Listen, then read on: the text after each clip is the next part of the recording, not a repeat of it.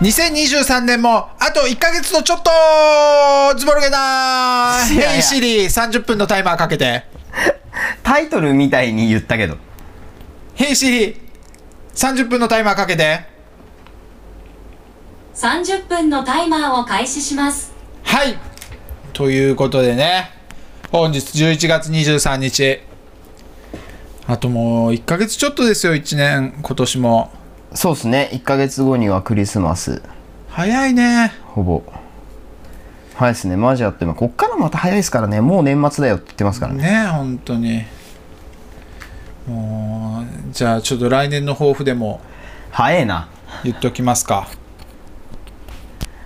来年の抱負なんだろうな。来年はどうなさんは？来年はえー、俺は儲ける。儲ける。儲ける。シンプルに。シンプルに儲けます。じゃああの俺はそのおこぼれに預かる。こぼさないから俺絶お対ー。取りこぼさない。取りこぼさないから。ケンゴさんの後ろこうくっついて。なんかこうスッスッスッつっ頑張って仕事しよう来年。ていやいや別にしてるじゃん。いやいやいやちゃんとあのお金が稼げる仕事をしようと思ってですね。でもケンゴさんなんかは全然ね稼げそうですけどね。でもねコミュニケーションが苦手だからね俺。人と関わりたくねえでも落ちてくる仕事は多そうじゃないですかなんか。まあちょこちょことは。ダンサーより。ね。うん。昨日昨日えのゆうさんがスタジオ来たんだよ。はい。昨日日曜日か。あ違うわ。違う。全然違う水曜日。全然違うあのー、なんかえのゆうさんがはい。鍵なくしたっつって家の財布落として、はいはいはい。財布の中に鍵入れてて、はい。鍵なくしては家入れないみたいな、うん。で鍵の110番電話で呼んだら、うん。めっちゃかかるですね多分。そのその場でお金払わないとそうそうそう。あのーやってくんないみたいな、ではいはいはい。財布落としてるからお金もないみたいな。あで健吾何してるんだって。であのスタジオに来て、あ朝まで一緒にいて。うんやば。何時に来たんですか？夜。だタクシーで来たから1時とかに。夜中？夜中1時とかに、うん。でなんか「いやもうなんか友達俺いないって悟ったわ」みたいな。連絡する相手がいないみたいな。自由が丘からわざわざスタジオまで家帰って気づいたってことですか？いや自由が丘の駅で駅で気づいたの、うん、あでえっとね電車に乗った時に、はい。後ろポケットに財布を入れてて、はい。なんか財布が形変わるのが嫌だから、うん。膝の上に置いてたらしい、はいはいはいはい。で自由が丘で降りる時に置いてんの忘れたのか？そう忘れて多分そのそ落として。その場で落としたかなんかで。でえあの列電車を降りた時に思い出したらしいの、うんうん。あれないみたいな。うんであ今電車の中だみたいな。その電車に乗って座る時に膝の上に置いたの覚えてたから、うんうん。で速攻で駅員に言って、次の駅かなんかでその列車のうん。あの見てもらったらしいの、うん。だから見つかんなかったらしくて。やば。取られてんじゃ取んられてる。完全に。でめっちゃ落ちてて。まあ財布ごとどんな、いやでも届けなかったんだな。まあでもそっちよりもなんか連絡する相手がいざいないっていう言語しか思い浮かばなかった現金結構入ってたんですかいや23万っつってたけどああ。一番なくなりそうな金額だな。うんそうだね2、3千だったら逆に財布ごと届いてるパターンの方が。うわどうなんだろうねそうなのかなうん。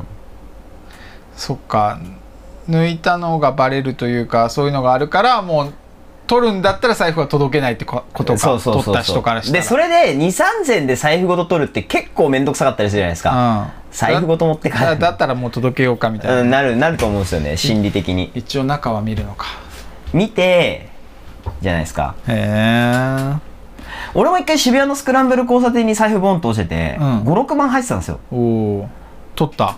いや、人が多すぎて、なんかこれをこそこそ抜い、ぬもうその取った時点で挙動おかしいわけじゃないですか。こんだけ人がいて、これは取れないでしょ、つって普通に、あの、スクランブルのとこの交番に届けました。意外と見てないんじゃない？人多い方が。あーどうなんすかねでも明らかにこうかがんで拾ってるから近くの人は気づくわけじゃないですか。でもそれがしっかり見てないもう歩きながらだから何してるかまでは分かんないみたいな。あなんかしゃがんだ人今いたけど何してたんだろうぐらいにしか思ってないんじゃないかなまあなんかそういう悪いことするとバチ当たりそうって俺思うからあ自分はそれ届けたかな。ー届けた、えー財布なんて拾ったことがない。そうその財布を拾って、うん。その次の週とか次のタイミングで俺またスクランブル交差点で拾い物したんですよ。おお、同じようなとこで、うん、で財布は届けて次えっと任天堂のあの 3DS を拾ったんですよ。おおそれパクった。うわ。悪い。今のカットだね。コンプラ引っかかるよ。あゴンパラ引っかかる。そう。財布は届けました。へえ 3DS まだすれ違い通信やってるやそれで。やってない。毎年あのコミケの時に話題になるよね。あそうなんですか？うん。なんで？そのコミケ人が集まるじゃん。そういうオタクって言われてる文化の人が集まるわけじゃんだから毎年その DS のすれ違い通信をうん。オンにしてうん。わざわざ持ってく人が何人かいるみたいな。へええそれなんか恩恵あるんですか？すれ違いいやだからゲームムとかですれ違い通信してアイテムもらえたりとあか。するじゃん。だからそれのなんか何のゲームかは知らないけども、人気タイトルをオンにした状態で行って何人とすれ違ったかみたいなツイッターとかで上がったりするの。今年は何人とすれ違ったみたいなまだやってんだなって なりそう。そうだからその古いゲームをまだやってるやつが他にもいるんだみたいな。なんだかんだ毎年そういう話題になってるよねへえへ財布割と拾うんだよな俺。えどこに落ちてんの財布って？えそれこそ電車もそうですし。拾ったことない。普通に道中パッて見たらあ財布落ちてるでも基本なんか拾うとこ交番多いから絶対交番持ってっちゃうんだよな。えらい。静岡でも俺拾って。へえ。で電車まあ1本逃しちゃうけどいいやつって交番行って預けたことある。えらい。それってお金もらえんの？1割とか言うじゃん。あもらえるんですけど俺毎回その記名するのめんどくさいからあ「えいらないですいらないです」って言って急いでるんでって「あじゃあこれだけ」みたいな。なんかちょこっと書かなきゃいけないんですよ。うん。それだけ書いてえでもその6万ぐらい入ってたってことで6000円ぐらいもらえるわけじゃん。うんいやいらない別に。6000円だよ。はい。6000円あったらタバコ何箱買える。いやまあまあ。10箱買えるよ。あんまりそういう計算しないな。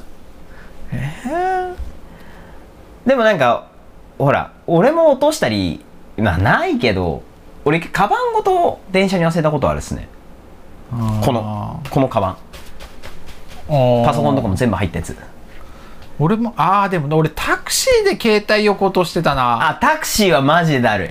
タクシーで領収書ももらわないから。それ俺それがあったから もらうようにしたもん。タクシーではもう今は絶対もらう。一回俺新宿でナンバーの打ち上げかなんかで、うん。タクシーで家から向かってて、でそのまんま携帯を座席に置いたまま降りちゃって、うん会場着いてから気づいて終わったっつってで後輩にちょっとで電話貸してっつって、ひたすら電話鳴らしてじゃタクシーの運転手さん出てくれて、うん。すいませんみたいなさっき新宿駅のここで降りたものなんですけどあお兄ちゃんのみたいな。今ねちょっとこっちにいるから届けようかって言ってくれて、あじゃあ交通費出すんでいいですかって言ってあの行ってもらってお金払おうとしたらいいよお金とか言ってくれてマジっすか？みたいな。っへていう優しいユンちゃんで助かったことあるんですけど。えへえ俺も34回携帯はタクシーに置いたことあるもんなそうそれがマジで行っちゃった後で、23回は気づいて、うん。あやべえみたいな。うん、うんとか運転手さんが「お兄ちゃん忘れてるよ」みたいな「危ねえ」みたいな。ので助かってたことある。うん。だからタクシーの携帯は俺もやりがち。はいはい置いちゃうんですよね座席に。うん。あと何忘れたことあるっけ俺。アップルウォッチも最初に買った時って速攻でなくしたんだよねあ新幹線乗った時に外してはい窓のところに置いといたら切符とかもそのパターンでなくすパターンのやつだ。うんでアップルウォッチはもうなんか使い勝手良くなかったから 買って1ヶ月ぐらいだったけどももう もういいやと思って調べもしなかったもん。やば強あんま使わないしなみたいな。俺あと BOSE のワイヤレスイヤホン。まあいいね。今イヤホンとかねワイヤレスだったらなくすよねあのちっちゃさは。ポケットに充電充電っていうか本体を入れてて、ここしてたんですよ。電車降りたらこれがなくなってて、あれ？ない。みたいな。あそっち？そう。だから俺。こっちはあるけどこっちないから充電できないって。なって俺逆だね。あのーケースはあるけどイヤホンのこっちがない。本体がないっていうのは 一回あった。ショック。どっかお店に置いてたんだよね。あなんかこう聞いてて店員さんに話しかけられたから外して、はいはいそのままなんかテーブルとかにあ置いてたんだよ、置きっぱなしだったね。いつもだったらそのままパチ中に入れるのに、はいはいはい。置いたんですね。急急だったから中に入れずにそのまま置いといたら忘れてはいはいはい。はいっていうの一回あった。あとなんだろう。アイコスかな。あータバコアイコスをお店に置いてちゃったな。タバコ系はないな。でもそれも1回だけだな。セキュリティは大事ですねだからまあ自分の持ち物はちゃんと管理しましょうっていう話。えで江戸さんどうしたんですかそれ？NA さんとスタジオで朝まで喋ってては始発とか6時ぐらいまでいたのか、うん。6時ぐらいに帰った。い帰った？だえっとあ彼女と一緒住んでんだけど、うん。彼女が今実家に帰ってるらしくて、うんうんだから6時ぐらいから行ったら、えっと、埼玉か千葉かそっちの方だから2時間ぐらいかかるから、6時ぐらい出たら8時9時ぐらい着くから鍵もらってそした帰る、ね、ら起きてるだろうから鍵もらって帰る。ってやばで最初あの俺にお金借りて、うん。タクシー代と鍵代借りて帰るつもりだったんだけども、いやそれ無駄っすよ。もったいまあないっすよ、超もったいない。スタジオ入れ、78万かかるっすね多分ね、うんスタジオいて朝また彼女のとこ行くか、あのまあ最悪鍵を呼ぶにしろもう始発までスタジオいて、うん。始発で帰ってでどうせ夜中だから鍵の110番も呼べないから、まあ呼べないですよね。その時間までいればいいじゃないですかそれ、うん。ああそうしよっかなとか言って。マジノンストップでずっと喋ってた。へ二人で。え逆にそんな喋ることあったんですねいやなんかすげえ人生相談してた。へえ。人生そうお互いにってことですか？いや俺が。俺がさんの？うん。聞いてあげてたんですか？聞いてあげてってなんかこういろいろへえ。ズバズバ言ってたから「いやえさんナルシストっすよ」みたいな「えそうかな?」とか「いやみんな言ってますよ」みたいな。みんなって誰？ってな。る周りみんなそう思ってますよ。とかめっちゃ言ってたでなんか最近幸福度が低いみたいな。はなんかで仕事も順調らしいの、アーティストの振り付けとかレッスンとかやって、うん。で稼ぎも今までで過去最高ぐらい稼いでんだけども、幸福度が低いみたいいうんな、うん。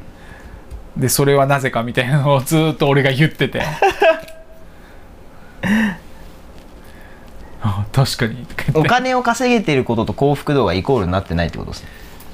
やっぱ江野湯さんの中で自分が一番江野湯さんあんまお金に興味ない人なんだよ。で、うん。あのー俺の予想としては江野優さんが人生で一番楽しかった頃ってあのー二十歳ぐらい二十歳うん25ぐらいまでのいわゆる一番ブイブイ言わせてた時チャンプルとか出たりとかユースケ事情で、はいはいはいはい。あの辺がその寂しがり屋だからあの人、うんうんあのみんなに来てほしいんだよ。はいはいはいはいはい。NA さん NA さんって頼られたいとか、はいはいはい。みんなに言い寄ってきてもらいたい、はいはい。でその二十歳ぐらいの頃って多分人生で一番言い寄られてたんだよ。あで毎日そのソリさんとかヒッキーさんとかとクラブ行って遊んでとかを毎日してたわけじゃん。それが今はみんなその時に遊んでた人うん。はそれぞれ家庭持ったりだとか、で距離が遠くなるじゃん、はいはいはい。ソリさんとかも、ね。SNS で見るとかしか、あうん。で SNS とかで見てたらさやっぱこう家族で子供と一緒に踊ってるとかうんなんか幸せそうな部分しか見えないわはいけじゃん、はいはいはいそしたらそこで比べちゃって俺何やってんだろうって ななるからへへのりさんはただあの寂しいだけっすよってあの過去のいい思い出に縛られすぎですよって。え 誰？へえソリさんとかヒッキーさんとかもそういう距離があるからいいとこしか見えないけども一緒にいたら多分それぞれがそれぞれで辛い思いしてるはずっすよみうたいな、んうんまあ確かに大変な思いしてるから別にそれはもうみんな一緒ですよってうんうん。いう話をずーっとしてた。へ5え時間ぐらい。すごっ。なんか逆に暗いそう。その時間も。そんな話ばっかしてると もほんとそんな話だけだった。そへんな話だけで終わった。えへえすご逆に。なかなかその話だけっていうのもしんどいものがありそうだけど。まあほんと人生相談だったね。へえしかも N さんのってのがウケる。いや N さんぐらいじゃないとそんな話俺もできないよ。へえ結構ダメ出ししてたからね。でもなんか財布落としたのすげえだるそうそれ。鍵もそうだけど。ねあのークレジットカードとか身分証ドとかねそっち系がだるいんだよね。現金よりも俺そっちってなっちゃうな。うん俺もそう。現金いいから免許証とかだけ返してほしいってなるる、うん、でも意外ともうなんか側だけ帰ってきてたりもするんじゃないですか？まあどうなんだろうね。今日今日一日で連絡来てたらまあ今日出てこなかったらもう一生出てこないだろうね。ああそうっすね。うん、まあそんな23日遅れて交番届くこともないだろうし、ね。電車の中で落としてたら誰か拾ってるから多分、うん。次の駅でないってことはもう絶対その車両に乗ってたら誰かが拾ってんだよな。そうだよね、うん。隣に乗ってた人とかが確実に拾ってんだ拾よってると思う。もう自由が丘とかだったらね出入りも激しいからわかんないですよね。無理だろうね。うんよっぽどあのアップルタグみたいなの入れてないと。エアタグね。エアタグか。わからんけど。何のためなんだろうあれって思ったもんな。いやでも俺もエアタグってそんな意味ないというか、うん。なんかまあ使いようはあるんだろうけど、うん。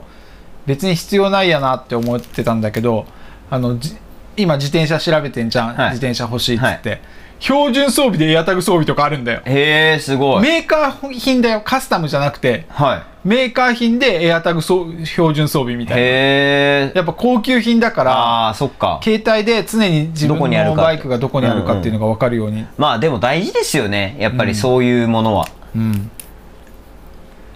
だって今あれだもんね。あの車の盗難ってめっちゃ話題になってんじゃんあそうなんですか？高級車とか、はい。あのハイエースとか、うんうんうん。あの辺が車上荒らしめちゃめちゃ盗まれるへえであのー FJ クルーザーとかあるじゃん、はいはいはい FJ あの辺とかってなんかヘッドライトのヘッドライトをちょっと開けて、うん。その配線から今もうでん全部電子制御だから、なんか元をたどればそこなんて言うんだろうパソコンの USB と一緒でさ、うんこっち電あの電気をつけるための、うん。ヘッドライトをつけるための配線なんだけども、うん。そこから特殊な信号を送り込んじゃえばそこでエンジンかけれたりするらしいの。えー、すごっ。でそれ別に技術とかじゃなくて、はい。そういうソフトを持ってるか持ってないからなるほど。でロシアで作られて、うん。大体そのヤクザとかうん。半グレの人たちが、あの日本に輸入してきて、うんうんで意外と自分たちで使わないらしいの。それあを200万円ぐらいで転売するんだ、はいはいはいはい。そういう商売があるらしくうてで車の盗むのってめっちゃ簡単らしい。今そうなってきてるんだ、うん。で電子制御になってるがゆえでしょうね。そうそうそう。昔の方がクラシックカーとかの方が盗みづらいそうなあの技術がいる盗むのに、うんうんうん。ピッキングとか。そう。あの配線でエンジンかけれる。直結してみたいな。そうそうそう。でも今のやつはその電波を送る機械さえあれば、はいはいはいはい。あの玄関とかに鍵とかうん。車の鍵とか置く人いるじゃん、はいはいはい。なんかそれ話題になってたなニュースで。あ知ってる？あの電子キーでこうロッカー開けるやつのあれをなんか電波はどう中継機を中継機みたいな。作って、うん。玄関のその鍵からの電波って1.5メートルぐらい届かないらしいの、で玄関に置いとけば玄関の前に犯人1人立って、増幅器を持っとけば、はいはい。そのあの鍵の電波をキャッチして、うん。増幅させたら、車で5分ぐらいの距離まで、うん。あの移動できるそこまで電波を飛ばせるらしいの増幅した電波は、はいはいはいだから鍵がじょない状態でもエンジンかけてそのままプーって走ってって。すごいっすよね。で逆にだってそれがまかり通るってことは盗難者を裁くルートもあるってことですもんね。うん。大体海外に行くか、うんあのいわゆる闇バイトとかではいはいはい。話題になってたのがさ一日中高速で車乗ってるとかあるじゃん。ああはいはいはいはい。あのと位置を特定されないためうんに中、あの携帯の基地局を移動させるために、あの電話かける人はずっと一日中東名高速とか乗って、はいはい。大阪とかまで行ってとかするっていう、はいはいはい。それの車に使うらしい。へ犯え罪用の車で。それはプリウスが一番多いらしくてあ航続距離長いから。は い燃費がいいから、はいはいはいであの一番日本でもに一番多いわけじゃないけども乗用車でうん。大衆車だから別に目立たない,、目立たない。うん。で高級車は大体あのは半分にぶった切られてうん。あの東南アジアとかに売られるらしい、半分にぶった切られるの？うん、なんで？パーツ取るためっていうのもあるしなんか車の半分で切っても別に溶接できるらしい。へえ簡単に。でその半分に分けるのがもう決まってるらしいの。どこで切るって。るか。だから A の車の前の部分と B の車の後ろの部分をくっつけたりしたらそれでもう分かんなくなっちゃうというかそのなんかぐちゃぐちゃにしちゃうっていう特定されにくいようにいうことか。うん。はいはいはいはいあとはパーツ取るように。前半分はこっちに盗まれてて B 半分はこっちに盗まれてるみたいなそういう状態にしてなんかこう分かりにくくするというか誰が取ったかどういうルート詳しいですね健吾さん。ちょっとやってたからね。来年稼ぐためにいろいろ調べててさ。やばいじゃん。手広くやりすぎでしょ。嘘嘘。TikTok でそういうのもう大好きだからさ。一度見出したらそういうのばっか流れてくんだよね。それでずっと時間潰れちゃうんだ。俺龍之介にも言われた。なんか発表会一緒に行ってたじゃないですか静岡の、うん。でなんかこうインスタ見てるとこ時に、うん。俺が音出して面白そうなお笑いとか見てると「うん。あゆうとさんリールは見るんですね」みたいな「リールを見るって何?」みたいな「いやなんかそうそれがリールです」みたいな「でゆうたさんそういうの見るんだったら TikTok も絶対ハマりますよ」とか言われたんだけど。あ本当にインスタのリールをずっと見てたんだ。あずっとっていうか普通になんか投稿で関係ないというか投稿出てくるじゃないですか。あの検索じゃなくて普通に自分がフォローして自分のフォロるところのーしてるの間に出てくるやつ。そう間に出てくるやつとかで、なんかこうパッて見てたりしたのを龍之介が見て「あインスタのリールは見るんですねゆうとさん」って言われて「えリールって何?」みたいな「いやその動画みたいなやつがリールです」みたいな。あなんか流れてくるのたまに見るよって言ったら「いやだ多分それあのインスタとかだったらあインスタじゃない TikTok だったら見てる傾向で出てくるから、絶対ハマると思いますよ」とか言われたんだけど。ダメだよ。TikTok はやっちゃダメ。人をダメにする。寝ようと思って横になって携帯見出したらもう気づいたら34時間経ってんだもん。やばすスワイプしてるだけで。ぎ るやばすぎ。多分ねあれタイムトラベルの原理と一緒だと思う。出たよ。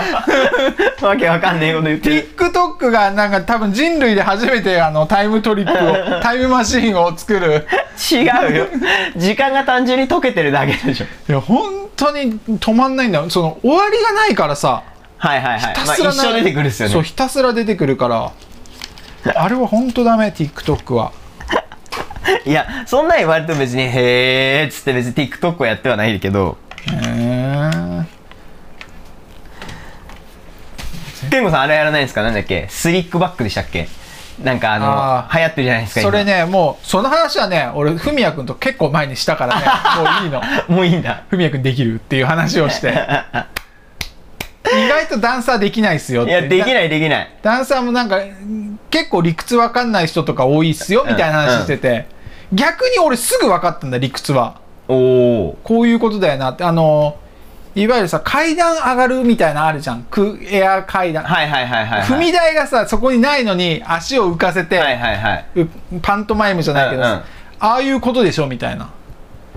あの浮いてる方の反対の足だ軸は体重が浮いてる足にあるように見せかけて、はい。反対の足の方に体重を持ってきてる、はいはいはいはい。あのムーンウォークと一緒、はいはいはいはい。であの浮いてる方の足はアイソレでこうその場から動かさないようにして、うんうん。その場そこを蹴ってるように見せるっていう技術の見せ方でしょっていう。はいはいはいそうなんですよみたいな、へえいや俺わかんないけどあ。なんかその月曜のクラスでうん。子供たちがやっぱりキッズ流行りもの好きだからそういうの。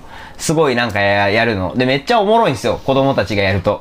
うん。できてないんだけど もうむちゃくちゃでそのイメージでやるからクソおもろくてこの間それを順番にやらせたらクソ面白くて俺も一緒になってやってたんですけど。意外とでできた？ゆうたくんは。いやなんかまあそう親親も一緒に見てて、親も好きだから、なんか「いやゆうさんゆうさん違いますそれ」みたいな「なんかコース」とかって パパとかもやってんの、あの送りに来てたパパとかも。でパパ絶対違うっすよそれとかって言いながら親巻き込んでやっててこの間。へー。レッスンちょっとやって30分して休憩で水飲んでる時に子供たちがやり始めたから、で、パパとかもなんか向こうの部屋でやってるから、うんでやってんすか？とか言って、できます？とか言って、いや、理屈は、だから、健吾さんでしょ、理屈はわかるんですよとか。そう理屈はわかるけどできない そうできない自信もあるよっつってみんなしてやってて。そう。全然できなかった。ぽいけど違うみたいな。パパってポップしてる人？いや、あポップしてない。あ違うかあれちゃんゆいちゃんのクラスに来てる子かあ、来てないっすね。多分俺のクラスだけ。ん。あのー、前一回イベントやろうって言ってたところの、ああはいはいはい。あのー、こ、狛江、狛江、狛屋でしたっけ？あのー、相川の方にあるん。民泊みたいなやってるとこの、なんかパークかなんかやってる。あ、そうそうそうそうそうそう。そうそうそうそこのパパ。なんかそこの娘、うん。キキの妹妹？リリーって言うんですけど、うん。リリーがもう4歳になるからそろそろリリーもリトミックやらせたいって言ってであっちゃんって来てる子の妹もリサがちょうど4歳だからやらせようかなって言ってて。うん。だからリリーとリサがもしかしたらやるかもなんつって。ココは？ココ？ココココの妹のサラは？それ知らん。知らない。それは知らない。それは知らないけどそうそうそうそうそうそう。でこの間その話で盛り上がってて。うーん。ダンサーとかも意外と TikTok でやってたりするもんねあそうなんですか？その有名なダンサーかどうかは知らないよ。でもなんかダンス動画を上げてるような人がはいへ意外とできてなかったりするもんえね。へんか何が正解か分かんないでも。なんかいろんな人がやってて。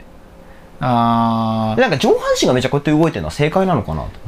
で俺しかもあれを最初見た時に全然不思議に見えなくてえこれ何が不思議なの？俺もそう思った。最初見た時。えこれ何が不思議なのって足に注目してようやく分かったというか。いやでも俺それで足に注目してとかそういう理屈を解説してるハウツーみたいなの見ても、ん。マジで分かんない。えこれ何がすごいの？みたいな。よっぽどムーンウォークうまいコウメ太夫とか見てる方がすげえって思う。へえ。いや上手い人はすごいけどね。あ、まあ、そのは一番最初に流行ったのが多分あのサッカーユニフォーム着てる高校生の男の子なんで。なんかやっててでもそれ全然分かんなくて。あそれはすうまいなと思ったけどね。マジっすか？うん、あと乾さん乾さんっていうそのなんなんていうんだろうスポーツ系の TikToker というか、は何でもこうチャレンジしたら何でもできちゃうみたいな人なんだけど、はいはいはい。その人もやっててその人もうまいなと思って。後で見せてもらおう。見えるな。なんか正解が分かんなくてだからその子供たちの説明も要領を得ないから あのなんかレレのおじさんが走ってるみたいになるんですよ。わかる。横走りしてるだけに見えそうそうそう。えるよねこれ何が何が正解なのみたいな。でも子供たちも正解が分かってないからもう正解を探るところからなんですよ。子供たちは自分ができてるかできてないかが分かってないからね。だってもうあのサラちゃんとかこうなってたもんいやそれただ足伸ばして走ってるだけやんクソおもろってうー。んそう 全然ある。そう。まあそういうのでさえ野湯さんと昨日話したのとつながってくるんだけど、はい。ダンサーも難しいよね今売れ方って。いや難しいと思う。昔はさ多分俺が大学生ぐらい、うん。大学生卒業するぐらいの、うん。だけど健三がディライトとか出てた時って、多分あの時ぐらいがディライト一番こう全盛期というかあそうですの年代ねまあぐらいが2012年とか10年11年ぐらい。そうだよねその時ってディライト出れば仕事には多分繋がってましたね。繋がってたよね。ファイナル出れば、今ってそうでもないでしょ。そうでもない。えファイナル出てなんなら入賞しようもんなら引っ張りだこだったっすね。うん。だからそういうコンテストとか、うん。しバトルとかで勝ったからって言って仕事がもらえる時代ではなくなったではないですね今。それよりもやっぱ SNS で活躍してた方が、まあ仕事入りますよね多分だからその時代に合った動きしてないと辛いよなみたいな、まあそうですね。先輩こうやってたから俺もこれやろうっつってやってても、うん。多分もうついていけないというか、うん。うん。相手にされないじゃ、うんんうん。ダンサーって難しいな。むずい。だ難しいとこではある。その結局じゃあディライトを通ってて配信もすげえ頑張ってるからって言って、うん。じゃあめっちゃ活躍してるというか収入になってるかっていうと多分そうでもないだろうし、いやそれこそコンテストとかあのまあ勝つのは難しいけども勝ち方ってあるじゃん。うん、か勝つ確率がめちゃめちゃ上がる方法って、うんうんうんうん。ただ SNS でバズるってうんそうだからルールがよってないようなもんだから、そそっちの方が難しいだろうなよっぽどむずいと思う。うまければバズるわけじゃないかうら、んうんうん。そうですうね、ん。だからほら結局 YouTuber のチャンネルが YouTuber が再生回数伸びるか伸びないかみたいなことをやろうとしてるってわけじゃないですか、うん。言ったら。そういうことだよね、うん、なかなか難しいですよね、うん。そう目に留まる機会は増えるかもしれないけどそれを仕事触れる人間が見てるかどうかっていうところもあると思うし、うん。稼げるようになるまでがうね、ん。難しいよね。だからなかなかこうダンサーのあれって変わっていかないんじゃないですか。そういう発信する場って大事だけどうん。人に認知してもらう。うん。実力あるダンサーってもう多分ワンパターンになってくるんじゃないですかとにかく実力があるのを認知してもらってそこを子供たちとかその人に頼るしかなくなる。自分でどうこうじゃなくて、うん。そういう技術とかを人に売ってお金をもらうみたいな。はい時間です。だからさはい。だからもううまいだけじゃダメだよね。うまいだけじゃダメう。まいプラスアルファのなんかの要素がないとダンサーは、うまいくてなんか。ほん。とそう、人に教えるのがうまいとか。そ育てるのが上手とか、うん。は自分の発信力があるとか。そうそうそうそうそう。あとはプライドを捨ててバカできるとか。まあそれがねどこにつながるかわかんないですけどね。